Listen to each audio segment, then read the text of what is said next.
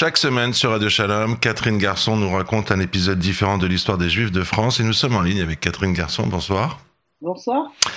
On va parler aujourd'hui du père des Galeries Lafayette. Et ce monsieur est un juif français. Il s'appelle Théophile Bader. Après la Tour Eiffel, les Galeries Lafayette sont le deuxième lieu le plus visité de Paris. Ça déjà, je l'ignorais.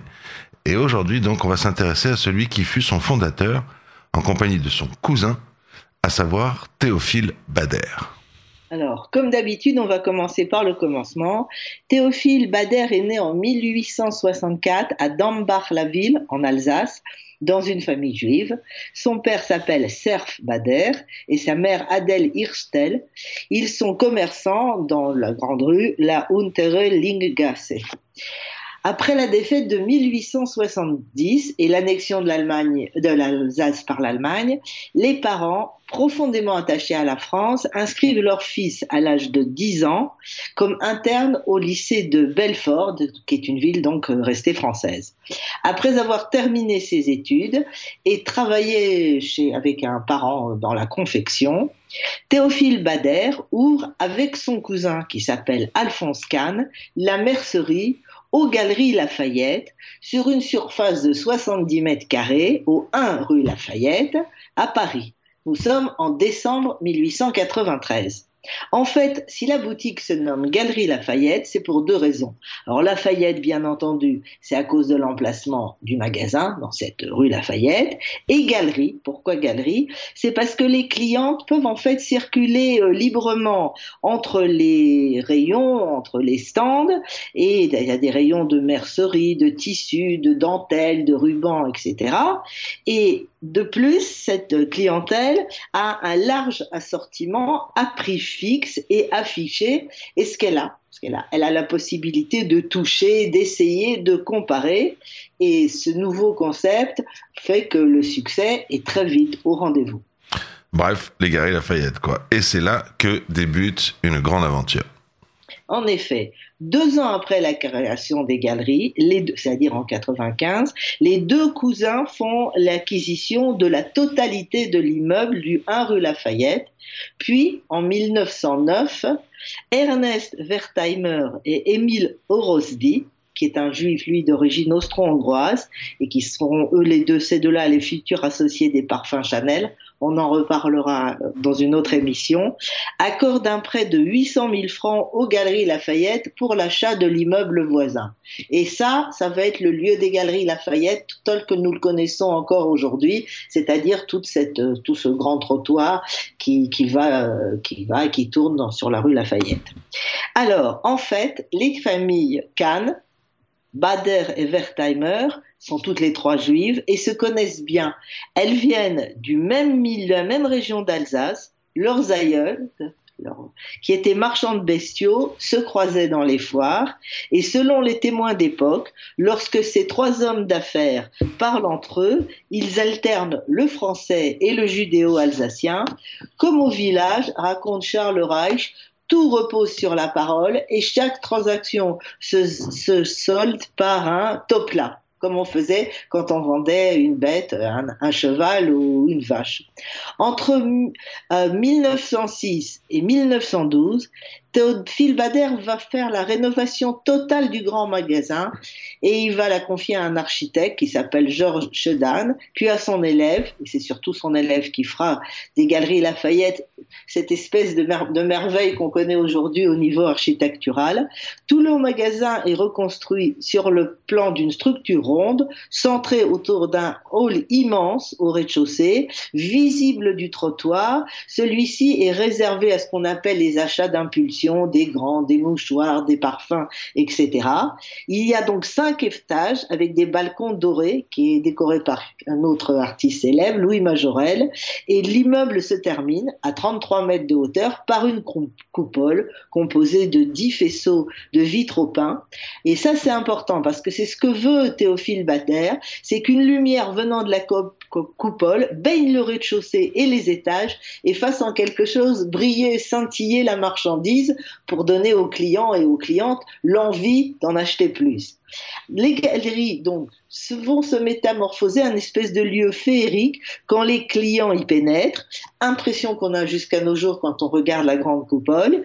Et inauguré en 1912, ce grand bazar de luxe, comme il se nomme lui-même, propose sur 47 800 mètres carrés, on est loin des 70 mètres carrés euh, du début, 96 rayons, un salon de thé, une bibliothèque et même un salon de coiffure. En 1912, Alphonse Kahn se retire de la gestion des galeries, mais il, partage, il continue à partager avec son cousin Théophile la présidence du conseil d'administration. Enfin, de 1916 à 1926, les galeries Lafayette s'implantent en province, à Nice en 1916, à Lyon, Nantes, Montpellier et Vichy, tout en ouvrant des bureaux de vente à l'étranger, Londres, Alexandrie, etc. Succès énorme on a bien entendu, hein. on démarre sur 70 mètres carrés, c'est plus petit que chez moi. Et le succès de Théophile Bader est là. Mais il repose sur quoi? C'est quoi le succès des Galeries Lafayette? Alors, Théophile Bader, en fait, a une philosophie, euh, si on peut dire, de, de cette vente des Galeries Lafayette. D'abord, il veut que qu'aille ensemble soit combiné l'élégance et l'économie. Donc concrètement, il offre des articles à la dernière mode dans une gamme de prix qui permet à une clientèle pas trop aisée d'avoir accès à ce type de marchandises. Deuxième principe, dit-il, on ne transige pas sur la qualité. Alors je le cite, enfin je le cite, une affiche publicitaire qu'il avait approuvée, ne vendre que du bon, le meilleur marché possible. Enfin, comme il est conscient que la mode change rapidement, euh, on est, fin 19e siècle, début 20e siècle, la consommation commence, on va, les choses vont de plus en plus vite, donc il a une idée, il fait copier les, tenues des élégantes, des phares de la mode de l'époque, par une, la première de son, des ateliers. Alors celle-là va, elle va les épier ce qu'on dit, les dites élégantes entre l'opéra, les courses, etc. Elle va redessiner les modèles et ils vont être réalisés ces modèles dans dans les ateliers en une semaine. Et ce qui fait que les gens qui n'ont pas énormément d'argent vont pouvoir, entre autres, partager la mode avec, euh, les, très riches. Et donc, cette mode est mise à portée de toutes les bourses. Et c'est important. Donc, euh, Théophile Bader a fait accrocher sur la façade du grand magasin Galerie Lafayette, maison vendant le meilleur marché de tout Paris. Autre innovation, en 1905 est inauguré un service de vente par correspondance basé sur l'envoi de catalogues. Oui, c'est très très moderne hein, ce qu'il a c'est énorme. C'est l'inventeur de, la vente par correspondance, en tout cas l'un des premiers, c'est Amazon. catalogue, mais bon, c'est sur la mode, c'est quand même un des premiers, et donc tout est basé comme ça sur plein d'initiatives et d'innovations. Ma mère regardait le catalogue de la Redoute, je ne sais pas si vous vous souvenez. Théophile Bader est un patron social.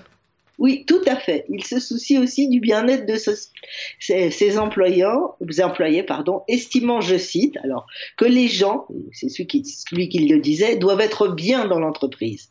Alors pour qu'ils se sentent bien, il met en place une crèche pour les enfants des employés, établit une caisse de secours au cas où arrive un malheur, il y a de l'argent pour aider la personne à s'en sortir, et surtout en 1909 une caisse de prévoyance.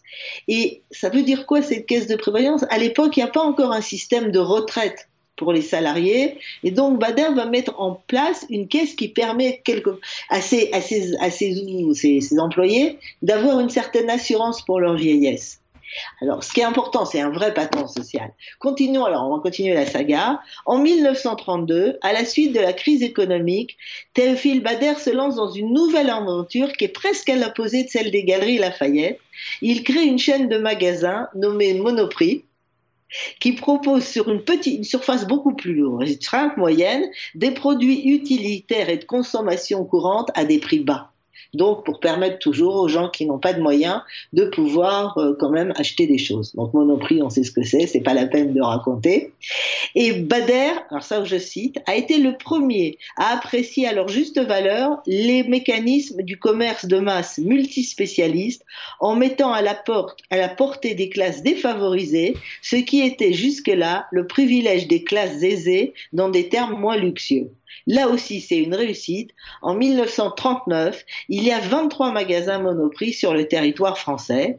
Et précisons, pour revenir un peu en arrière, qu'en 1935, suite à une grave maladie, Théophile Bader a délégué à ses deux gendres, Raoul Meyer et Max Heilbronn, la, direction effective des galeries et de toutes leurs succursales. Quelles étaient ses relations avec le judaïsme? Alors, Théophile Bader n'était pas religieux, mais il n'a jamais renié ses origines. Il épouse en effet Jeanne Bloch à la synagogue et respecte les fêtes. De plus, il soutient nombre de, généreusement des œuvres juives.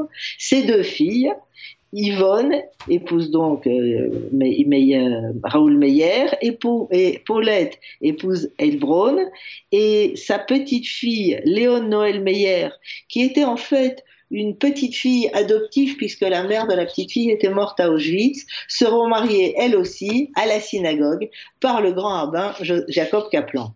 Pour en revenir à Théophile Bader, après la défaite de 1940, les galeries Lafayette sont arianisées, Théophile, ses deux gendres et 129 employés juifs sont forcés de démissionner.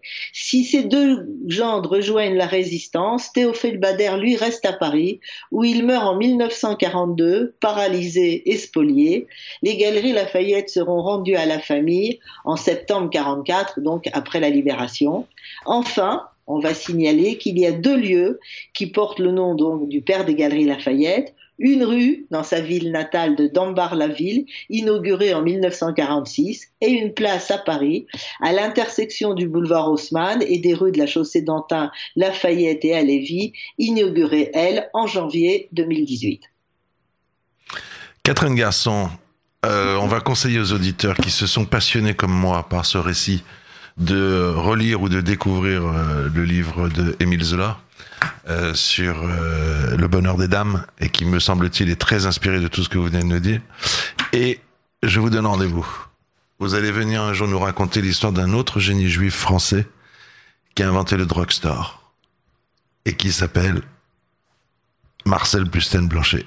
Voilà, Catherine, merci. Et la publicité moderne, quelque part. Il a inventé du bon, du bon, du bonnet, mais le drugstore, il a ramené des États-Unis, et pas seul d'ailleurs. Ensuite, on parlera aussi peut-être d'un autre génie qui s'appelle Maurice Lévy.